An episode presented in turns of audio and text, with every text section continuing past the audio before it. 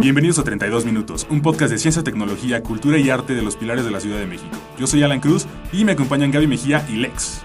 Hola chicos, ¿cómo están? ¿Qué tal les ha pasado esta semana? Chido, chido. Muy bien. Yo tengo que comentar que estamos grabando a altas horas de la mañana, en esos momentos en el que uno suele estar dormido. Me desperté muy temprano para poder estar aquí con ustedes, entonces, digo, tenemos dos programas muy chidos el día de hoy. Así es, en el día de hoy vamos a hablar sobre el tema de la soledad, el distanciamiento social extremo al que nos hemos tenido que someter. Y bueno, vamos a tener en la buena onda, eh, que vamos a hablar sobre soledad, en la recomendada, tenemos un estreno de una nueva sección que se llama Multiverso, Pilares Origins, Digital y Ecosófica. Como saben, todas esas actividades son gratuitas y síganos en nuestras redes sociales, Instagram, Twitter y Facebook como Pilares CDMX. Como comentó Gaby, tenemos este estreno que se llama El Multiverso, que la verdad es una nueva sección que está buenísima. Ya verán de qué nos están hablando. De hecho, hoy nos van a hablar de un tema súper interesante que cuando, cuando estábamos en la junta editorial, entre comillas, nos pareció todos como súper, súper increíble lo que estaban comentando porque van a hablar acerca de astronautas eh, eh, confinados en el espacio. Entonces, bueno, que ellos nos comenten más adelante.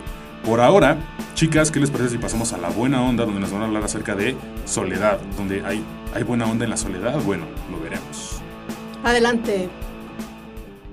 Hay peores cosas que estar solo, pero a menudo toma décadas darse cuenta de ello. Y más a menudo, cuando esto ocurre, es demasiado tarde. Y no hay nada peor que un demasiado tarde. Charles Bukowski. Eh, oye, este, que- cálmate, ¿qué pasa, mi buen Dieguito? ¿Todo bien? Nada, nada. Aquí compartiendo un poco de, pues, esta onda de la soledad. Eh, bueno, entonces, eh, ¿esto es de la buena onda? Por su pollo que yes, estamos acá en la buena onda. Buena onda. ¡Buena onda! Ay, no te pases, ya me habías asustado, Dieguito, ¿qué pacho? Bueno, pues eh, queremos compartirles este tema, ya que como muchos sabrán, los seres humanos somos seres sociales desde que la evolución nos puso los ojos al frente y no a los lados como a las aves. Es decir, que tenemos la necesidad de convivir y pues tratar con otros. Podríamos decir entonces que la soledad es el sentimiento que te da cuando no tienes interacción social. Y en cierto modo, todos necesitamos ese espacio personal privado para reflexionar, para contemplar pues qué hemos hecho. Y también esto está súper bien, es excelente. Pero hay una soledad que es mala. ¿Así? ¿Cuál? Aquella que es un estado mental. Un estado emocional, casi casi podríamos decir un padecimiento del alma. Oh, Simón, Simón. Es cuando estás rodeado de muchas personas y aún así te sientes pues sin nadie, ¿no? Y esto te vincula a sentimientos de tristeza, incomprensión e inseguridad. ¿Y qué podríamos hacer al respecto? ¿Qué nos dice el doctor profesor Patricio Estrella? ¿El qué cosa de qué? En vista de que no nos ayuda, lo primero es cambiar el significado que tenemos de la soledad. La soledad también se puede disfrutar, como ya dijo Pablito, puesto que nos ofrece una oportunidad para redescubrirnos y un espacio para cambiar los objetivos que tenemos en la vida, además de que podemos pues, ser proactivos. Proactivo. O sea, ¿cómo? Que, que pues es cuando inviertes parte de tu tiempo a establecer relaciones con las personas, interactuar o algo así. Clarines, carnal. A menudo la gente solitaria es muy tímida y no sabe cómo acercarse a los demás y hacer nuevos amigos. En este sentido, una excelente estrategia es apuntarte a cursos que eh, de cosas que te interesen e involucrarte en actividades que te apasionen. Esto te permitirá conocer y encontrar personas que comparten tus mismos gustos. Comerciales de, aquí de los talleres de habilidades digitales, aquí de, de pilares y otras actividades que ustedes pueden tener incluso en línea. Eh, bueno, y aunque, claro, si esto ya es un poco más grave, digamos es un padecimiento crónico, lo mejor es ir con un profesional sin pena. Eh, ¿Un traguito de agua, carnal? Bueno, la soledad es todo un tema. Hace algún tiempo, pues, algunos científicos del MIT lograron identificar en unos ratones una sección del cerebro que se activa cuando el ratón pasa por un periodo eh, prolongado de aislamiento. Es decir, pues esto sentó las bases de la búsqueda de esta misma sección, pero ahora en el cerebro de los humanos. Muchas veces se cree que estos padecimientos se relacionan solo con lo emocional, sin embargo, puede también ser fisiológico. ¿Cómo te quedó el ojo, Pablito? Me queda Cira. Bueno, eh, eh, bueno, no me pueden ver ustedes, pero así como el Pikachu, dice, como dice mi buen Diego, la soledad tiene su lado bueno y su lado malo, es decir, también tiene su buena onda. Es sin miedo al éxito, papi. Nosotros somos Pablo y Diego, y esto fue La Buena Onda. Onda. En el día más brilloso, en la noche más oscura, la recomendada estará ahí. Hoy, en compañía con Gaby, hablaremos sobre la soledad y cómo puede cambiar nuestra perspectiva para poder sobrevivir a las circunstancias que nos rodean. Iniciamos con la película Soy leyenda, dirigida por Francis Lawrence, en el año 2007. En esta película conocemos a un científico llamado Robert Neville, que parece ser el único superviviente humano de un virus mortal, mientras intenta contactar con otros humanos y encontrar un antídoto contra la plaga. Neville tiene que protegerse de unos seres depredadores infectados por el virus que residen en la oscuridad. Hola Juanma, pues no sé, a mí Neville me parece un personaje admirable por su enorme capacidad para adaptarse al aislamiento en el que vive. En la novela, que fue escrita en 1954 por Richard Matheson, los seres que lo acechan son vampiros y refleja la angustia y la soledad, pero también muestra cómo su curiosidad científica siempre lo llevan adelante. La primera vez que esta novela fue llevada a la pantalla fue en 1965 y se llamó El último hombre sobre la Tierra, protagonizada por Vincent Price. Y en 1971 se estrenó una segunda versión, Omega Man, pero ahora interpretada por Charlton Heston. Aquí destaco el personaje de Matías, que realmente provoca escalofríos. Por cierto, hay una referencia a esta película en la entrada que hizo a Los Simpson, en especial de Halloween, Guillermo del Toro. Wow, Qué buena onda, la verdad no, no sabía eso. Y bueno, continuando, también podemos conocer un poco más del sentimiento a la soledad desde la perspectiva del gran maestro de la literatura Edgar Allan Poe, en su cuento corto El Pozo y el Péndulo. En este escrito conocemos la historia del narrador que recibe una sentencia de muerte por parte de la corte de la Inquisición, que lo juzga por un crimen que no conocemos. El efecto de horror se debe fundamentalmente a la creación de una atmósfera oscura, de apresión, soledad y terror en la que se sumerge el narrador. Sin duda alguna, el simple hecho de imaginar estar encerrado en una sala oscura con un pozo en su centro pone los nervios en punta, como es el caso de la obra de Richard Matheson. Y esto es una muy feliz coincidencia. Te cuento. La versión cinematográfica del Pozo y el Péndulo que se hizo en 1961 es protagonizada también por Vincent Price y el guion, basado en la novela de Poe, es de Richard Matheson. ¿Qué tal? Wow, sin duda las coincidencias existen y estos dos escritores abordan sus historias para ponernos los pelos de punta en situaciones extremas. Pues bueno, ahora yo quiero recomendarles la serie de Netflix Hecho en Casa. Se trata de 17 cortometrajes realizados durante el confinamiento por diversas personas del mundo cinematográfico, como Pablo Larraín, Maggie Gyllenhaal y Kristen Stewart. Hay de todo, desde profundas reflexiones hasta comedia e intimismo. Fueron hechos de manera casera y los podemos ver, por supuesto, en la plataforma de Netflix. Fueron producidos por Juan de Dios Larraín, el hermano de Pablo. Y él ha dicho sobre la serie que las reglas eran que los cortos tenían que ser un acto de libertad, que capturaran ese momento histórico que estamos viviendo con esta pandemia que nos está afectando a manera de todo el planeta. Me parece que con lo que hicieron realmente lo lograron. Y tú, mi querido Juanma, ¿qué tal has pasado estos días de aislamiento social? ¿Cómo te llevas con la señora Soledad? la Soledad y yo somos viejos amigos, pero bueno, la verdad ha sido una experiencia nueva en todos los sentidos, te platico. Porque he terminado todo lo que tengo pendiente en casa, también en la cuestión laboral y en la escuela. Entonces creo que es una buena oportunidad para apreciar el tiempo y estar más unidos con las personas que nos rodean. Me parece excelente esa propuesta. Perfecto. Bueno, gracias Gaby por acompañarme. A ti, chao.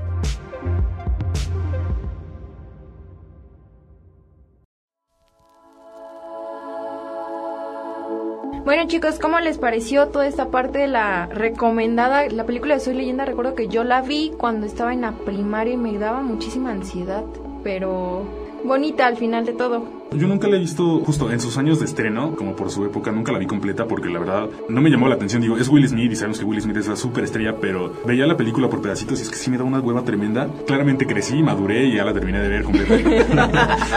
pero, y ya, o sea, incluso descubrí que tenía un final alternativo que está muy chido y también descubrí justamente que, pues está basado en un libro, ¿no? O sea, es lo que está muy chido. Pero bueno, quiero nada más pasar rápidamente a esta serie de Netflix que comentaron que se llama Hecho en Casa, que la verdad es que me parece una propuesta muy interesante respecto a pues una producción de series, películas o lo que sea, ¿no? Porque ahorita pues estamos todos en pandemia, eh, o sea, llevamos casi medio año en casa y la verdad es hacer esta propuesta la verdad es que está muy chido. Por ejemplo, no sé si ustedes conocen esta película que se hizo a través de Zoom que se llama Host, no recuerdo bien el título, perdón. Hospedador.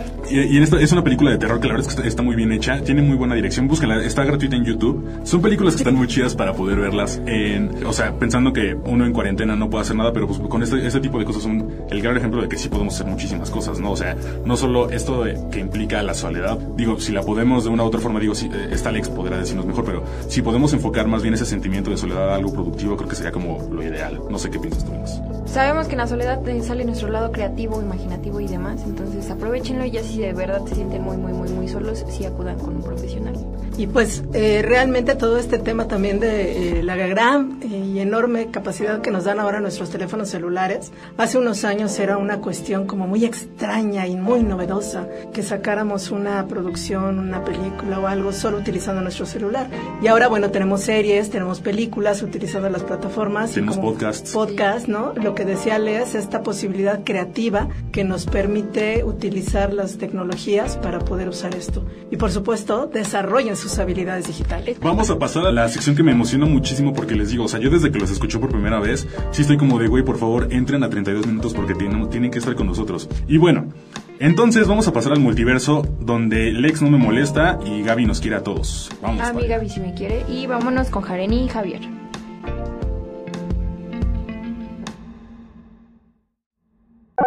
Como dijo Stephen Hawking, la propiedad más notable del universo es que ha dado lugar a las criaturas que puedan hacer preguntas. Y Multiverso está aquí para responderlas. Somos Jareni y Javier y comencemos este viaje cósmico. Ya casi cumplimos ocho meses de confinamiento. Han sido ocho meses de enfrentar la soledad y la ansiedad que esto conlleva, pero ¿se han detenido a pensar qué se sentiría estar en el espacio donde el vacío reina? De esto vamos a hablar en el multiverso. Ya han sido varias películas que han tratado de capturar esa sensación de soledad tan inmensa que se puede llegar a sentir durante misiones espaciales casi imposibles y la importancia de permanecer con la cabeza fría ante situaciones desafiantes. Quizá tenga que ver con el hecho de que literal están aislados de todo lo que conocen, que en caso de que haya alguna crisis, pues no pueden recurrir a nadie más que a ellos mismos. Imaginemos por un momento que se hiciera un viaje tripulado a Marte, con la experiencia de la sonda New Horizons enviada a Plutón en el 2003, esto hubiera llegado en un promedio de 162 días a Marte. Esto es por la distancia entre Marte y la Tierra. Esta nunca es constante debido a su órbita.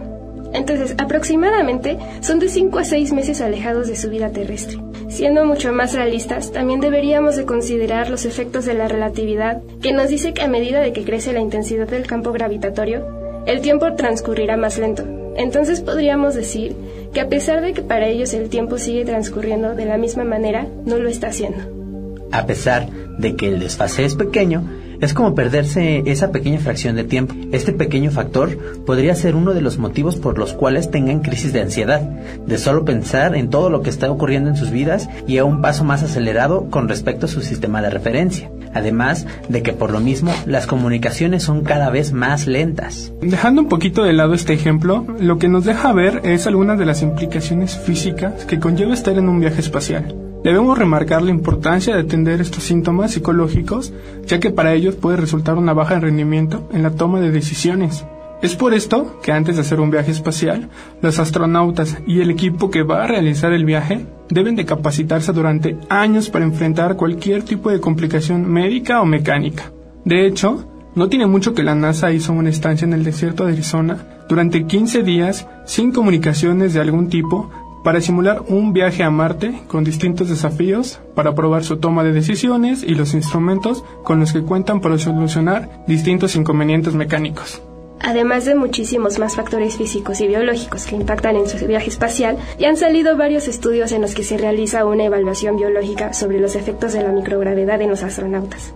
Entre ellos se encuentra la pérdida de masa muscular, deshidratación, pérdida de sentidos como el olfato, vista y tacto, e incluso ha habido evidencia de que el corazón empieza a tomar una forma más esférica.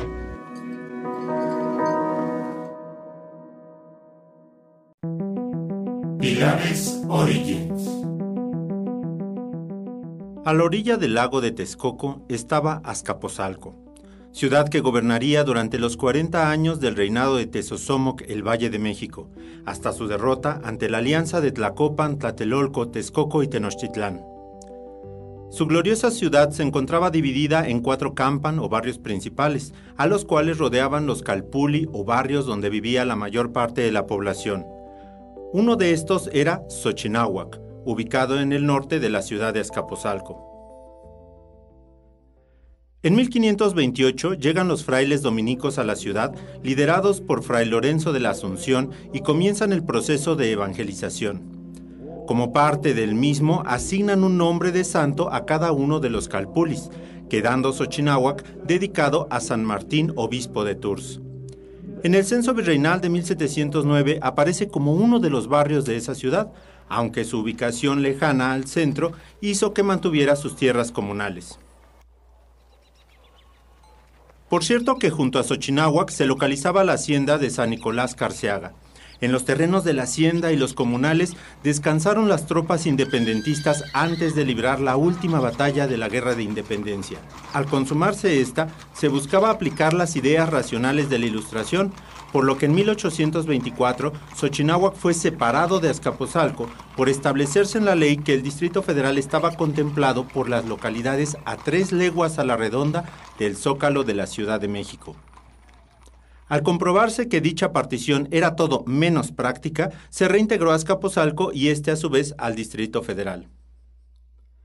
Se dice que en 1918 los barrios de San Martín Xochinahuac, Santa Bárbara y Santiago Huizotla encabezaron un movimiento agrarista para hacer valer la reforma agraria amparada por la Constitución que entonces había sido recientemente promulgada. Esto representó la repartición de 766 hectáreas de las haciendas vecinas. Posteriormente, la hacienda de Carceaga se renombró a Hacienda El Rosario cuando fue adquirida por la Mexican Car Foundry, una compañía que hacía partes de tren. En dicha hacienda se filmó la famosa película Allá en el Rancho Grande, origen de la época de cine de oro mexicano en 1936. La hacienda permaneció abandonada durante décadas hasta que le fue construida encima, literalmente, un centro comercial en 2012 donde aún puedes conocer lo que queda de su fachada, capilla y troje. Posteriormente, la ciudad fue comiendo poco a poco las tierras de cultivo con unidades habitacionales, colonias y sobre todo, zonas industriales dada la cercanía del ferrocarril. En 1972 dieron inicio las obras de la unidad El Rosario, en esos momentos toda una obra de arquitectura que recuperaba el modelo urbanístico de Teodoro González, arquitecto que diseñó el Auditorio Nacional. Finalmente, aquella tradición de agricultura desapareció cuando en 1991 un decreto presidencial expropió las tierras ejidales para destinarlas a la construcción de las estaciones del metro y a la terminal El Rosario de las líneas 6 y 7. ¿Cómo un lugar tan alejado puede conservar tanta historia? Quizás sea una magia que esconde desde su nombre. Xochinahuac significa junto a las flores. La historia de este lugar y de todo Azcapotzalco continúa y te invitamos a vivirla con nosotros en el Pilares ubicado en la avenida Benito Juárez, San Martín Xochinahuac, Azcapotzalco.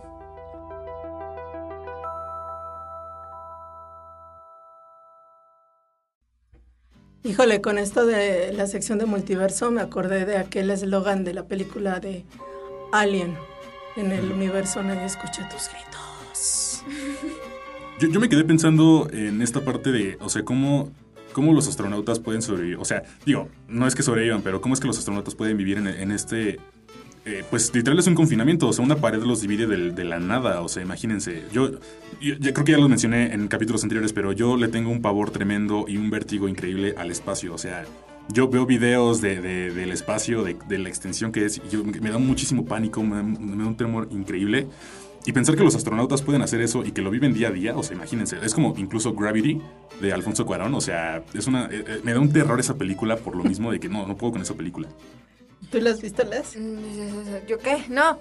Pero, ahorita lo que decía Alan, me, me, al inicio igual que nos mencionaron este, Jaren y, y Javier, la ansiedad que puede ocasionar el estar solo. O sea, realmente nadie está preparado para estar solo.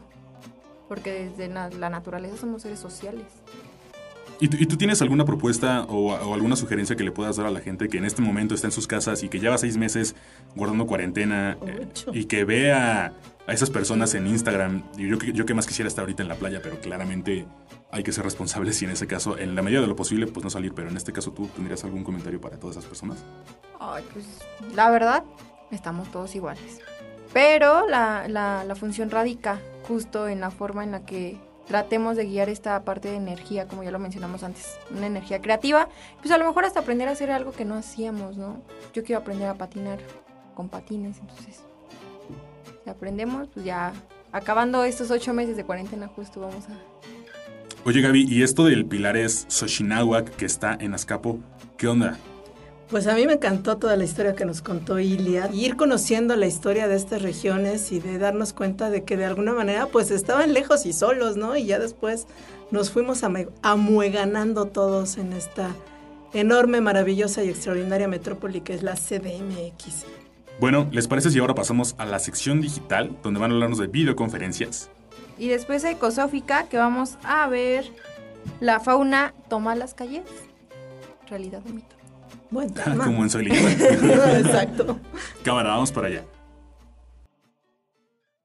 Circo Digital. Ciencia Robótica. y computación. Hola. ¿Hola? ¿Me escuchas bien? Te trabas mucho. Ay, no puede ser. Con esta es la tercera vez que no puedo hablar bien contigo. Hey, ¿cómo estás, Maggie? ¿Qué son esos gritos? Lo siento. Es que esta es la tercera vez que no puedo comunicarme con mi tía. Es experta en enviar cadenas, pero las videoconferencias y videollamadas no se le dan muy bien. Si no es el internet, es la plataforma. O su computadora se pasma, pero siempre pasa algo. Esto me tiene muy frustrada. La pandemia ha puesto en un punto horrible nuestra relación con la tecnología. Tranquila, te entiendo, pero no te angusties. Esperemos que tu tía, la que manda piolines de buenos días, y toda nuestra audiencia se quede con nosotras, porque en esta ocasión hablaremos acerca de las distintas plataformas y herramientas que podemos utilizar para realizar videoconferencias. Y así no se casen solo con una. Les daremos varios Hack Life. Perfecto. Comencemos explicando qué es una videoconferencia, pues se trata de un sistema interactivo que permite a uno o más usuarios mantener una conversación virtual por medio de una transmisión en tiempo real de video, sonido y texto a través de Internet. Además, estos sistemas están especialmente diseñados para llevar a cabo sesiones de capacitación, reuniones de trabajo, demostraciones de productos, entrenamiento, soporte, atención a clientes, marketing de productos, entre muchos usos más. Es muy interesante todo lo que podemos hacer a través de las nuevas plataformas y aplicaciones. Hace poco usé Google Meet para una reunión de trabajo y funcionó muy bien. Esta plataforma da tiempo ilimitado con cualquiera de sus cuentas. Tiene una pizarra y se puede grabar la sesión. Con esta pandemia ha quedado evidenciado el poder que tienen estas herramientas, ¿no lo crees? Sí, por supuesto. Por ejemplo, en mi caso, para mis clases en línea usé Zoom, ya que se pueden hacer trabajos en pequeños grupos. Y para trabajar con mis compañeros de Pilares usamos Webex, puesto que es más fácil vernos e ir editando al mismo tiempo. Y a pesar de que tenemos problemas técnicos que nunca faltan, nos hemos podido mantener en contacto sin salir de casa. Mínimo nos vemos por la cámara y hasta hemos llegado a comer juntos. Tienes razón, está genial. Hace poco vi una fotografía de una pareja comiendo juntos. Como vivían muy lejos, usaron un proyector para marcar la silueta en la pared y sentirse un poco más acompañados. Pero bueno, siguiendo con estos Hack Life, además de Meet, la plataforma de Jitsi se las deletreo. J-I-T-S-I no necesita de una descarga adicional en tu equipo de cómputo. Ayer la descubrí cuando tomé uno de los talleres de habilidades digitales. Sí, eso de la foto que me platicas está súper romántico. Creo que al ser seres sociales, como nos comentaban Diego y Pablo, estar aislados pues no es lo nuestro. Por eso encontramos otras formas de estar cerca y comunicarnos. aunque esto no es solo para trabajar o en el ámbito social, la parte educativa también tuvo que adaptarse. Por ejemplo, mi sobrina recién acaba de ingresar a la primaria y ya tiene que usar Microsoft Teams. Al inicio fue una locura, pero ahora veo que se está adaptando y está desarrollando otras habilidades para el uso correcto de las TICCAT. Por cierto, nos falta mencionar algunas reglas de etiqueta, como apagar el micrófono si no estás hablando, utilizar el chat para pedir la palabra o comentar. Genial, esas reglas que comentan seguro ayudarán a nuestros escuchas a mantener una mejor relación en las videoconferencias. Solo me queda agregar que para evitar tener malas experiencias, estén cerca de sus modem o utilicen un cable de red para tener una mejor conectividad. Además, darle mantenimiento a su equipo de cómputo cada seis meses o cada año. Y si utilizan su celular, eliminar contenido que no ocupan. A veces nos llenamos de aplicaciones y memes que saturan nuestro equipo. Sí, es cierto. Hace poco borré miles de fotos que ni usaba y un montón de juegos que ya ni utilizaba. Recuerden que Pilares y el equipo de habilidades digitales están para apoyarlos si tienen dudas o quieren profundizar en el tema. No olviden que la ciencia y la tecnología están tan solo a un clic de nosotras.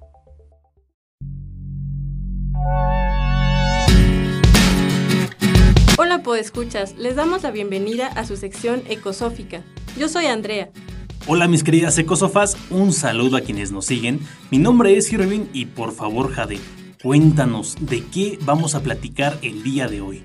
Claro que sí, Irving. En esta ocasión vamos a platicarles sobre todo lo que realmente está pasando con los animales durante esta cuarentena.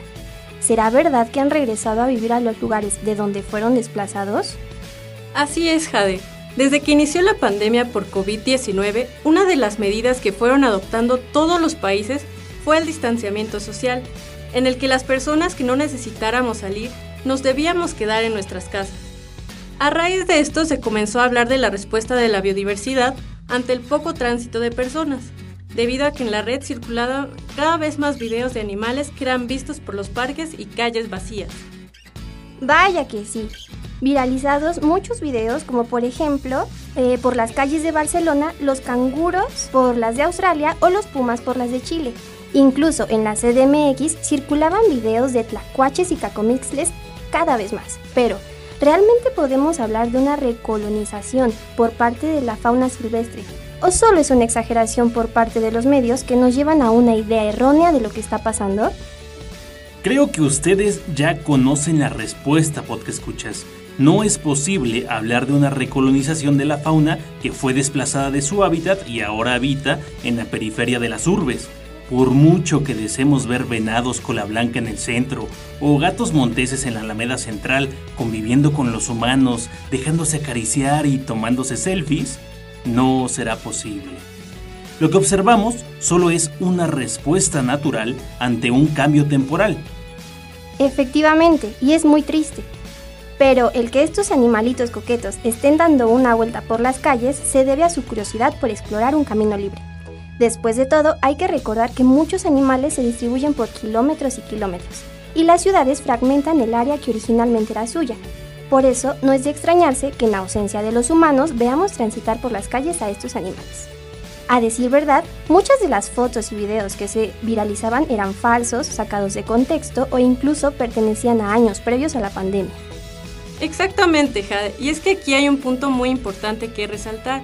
El que los animales no se decidieran a echarse un rol por las ciudades no se debe a que les tuvieran terror a los grandes edificios, al asfalto o a la infraestructura en general, sino a la presencia de las personas. Este fenómeno se acabará una vez que salgamos. Lamentablemente, aunque, no, aunque nos parezca que ya ha pasado mucho tiempo, el que nuestra presencia haya disminuido por algunos meses no es tiempo suficiente para que surjan procesos de sucesión que permitan el establecimiento real de las especies. Justo como lo mencionas Andrea, si hay algo rescatable de todo esto, es que podemos analizar cómo es nuestra interacción con la naturaleza. ¿Qué tan malos debieron ser nuestros hábitos para que cientos de especies de animales se alejen de nuestra presencia? Es momento de reflexionar. Y no hay que irnos muy lejos. La pandemia que estamos pasando en este momento, las miles de muertes, el impacto económico y social está dejando es solo una consecuencia de nuestro antropocentrismo y nuestra pésima interacción con el medio ambiente. Así mero. A todo esto, escuchas. Quizá a lo largo de la temporada pasada y el comienzo de esta se hayan preguntado, ¿por qué sección ecosófica? Bueno, nunca es tarde para explicarlo.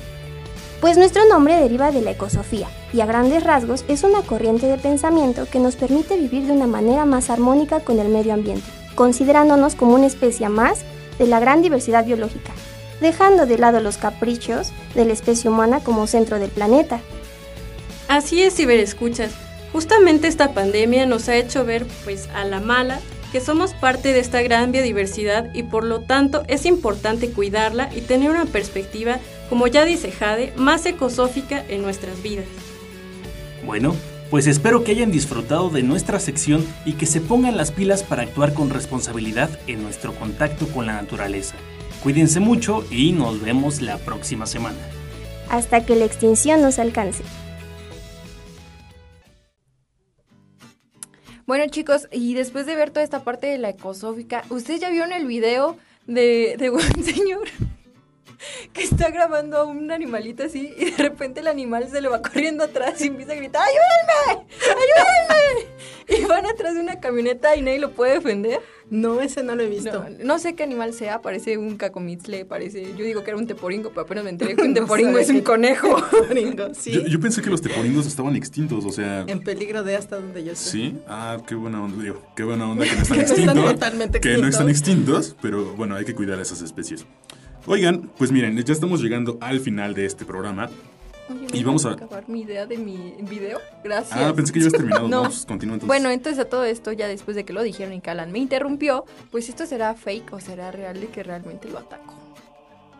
Mm. Miren, si es internet es real, no, le crean a nadie más, no, no es cierto. no. Cuestiónenlo siempre. Siempre. Ahora es Viva la duda. bueno, como les decía, vamos a dar un rapidísimo resumen acerca de todo lo que vimos el día de hoy. Para empezar en la buena onda hablamos acerca de la soledad. Y bueno, Lex ahorita ya nos dijo que una buena forma de poder eh, quizá contrarrestar las emociones que nos produce la, soledad es poner, eh, activar nuestra creatividad, crear cosas nuevas o imaginar cosas nuevas. Entonces digo, eso es, eso es una, una recomendación que 32 minutos les hace a ustedes para toda la vida, ¿no? Aparte, en la recomendada hablaron acerca de películas con distanciamiento social, que tienen la temática de distanciamiento social. Por ejemplo, están hablando de Soy Leyenda, un película que está muy chido, que ahorita ya me gusta. y la, serie la serie de cortometrajes que hizo Netflix en esta cuarentena que se llama Homemade Aparte, en el multiverso, que por cierto quiero hacer un paréntesis porque digo, estos chicos son nuevos, entonces están súper nerviosos, pero son buena onda, se los prometo. Jaren y Javier nos hablaron acerca del confinamiento espacial y la verdad es que es un tema que es increíble. O sea, como les decía, eh, el hecho de estar a, una puertita de, salir disparado al espacio es increíble, yo no podría hacerlo. Por otro lado, en Pilares Origins hablamos de Xochinahuac, eh, este, este pilar se encuentra en Azcapo, entonces cuando podamos todos volver a, a, las actividades, pues gente de por allá los invitamos a que se puedan eh, dar una vueltecita por ahí. Aparte, en la digital hablamos de videoconferencias, que digo, creo que todos hemos tenido problemas con las videoconferencias, ¿no? O sea, oh, sí. creo que esa fue una, una, una, nueva enseñanza que nos dejó precisamente la cuarentena para poder empezar a trabajar de otras formas, que la verdad es que está, se agradece, ¿no? Bastante, yo sí quiero las videoconferencias, me cambié. Quédense trabados y cuando el profesor les diga, están ahí, díganle, tengo internet. Ay, yo sí lo apliqué una vez. y por último, en la... Eh, y por último, en la ecosófica hablamos de la fauna toma las calles. Y vean el video. Se los voy a poner en los comentarios. ¿eh? Perfecto. Pues bueno, por favor, no dejen de acompañarnos el próximo miércoles a las 19 horas. Es el estreno del podcast en Spotify. Y no dejen de seguir nuestra página en Facebook, Pilares CDMX. Y como saben, pues también el próximo podcast va a hablar de magia y ciencia, astrología y astronomía y ciencias contra pseudociencias. Pues de mi parte me despido, yo soy Alan Cruz y... Bien, nos vemos chicos.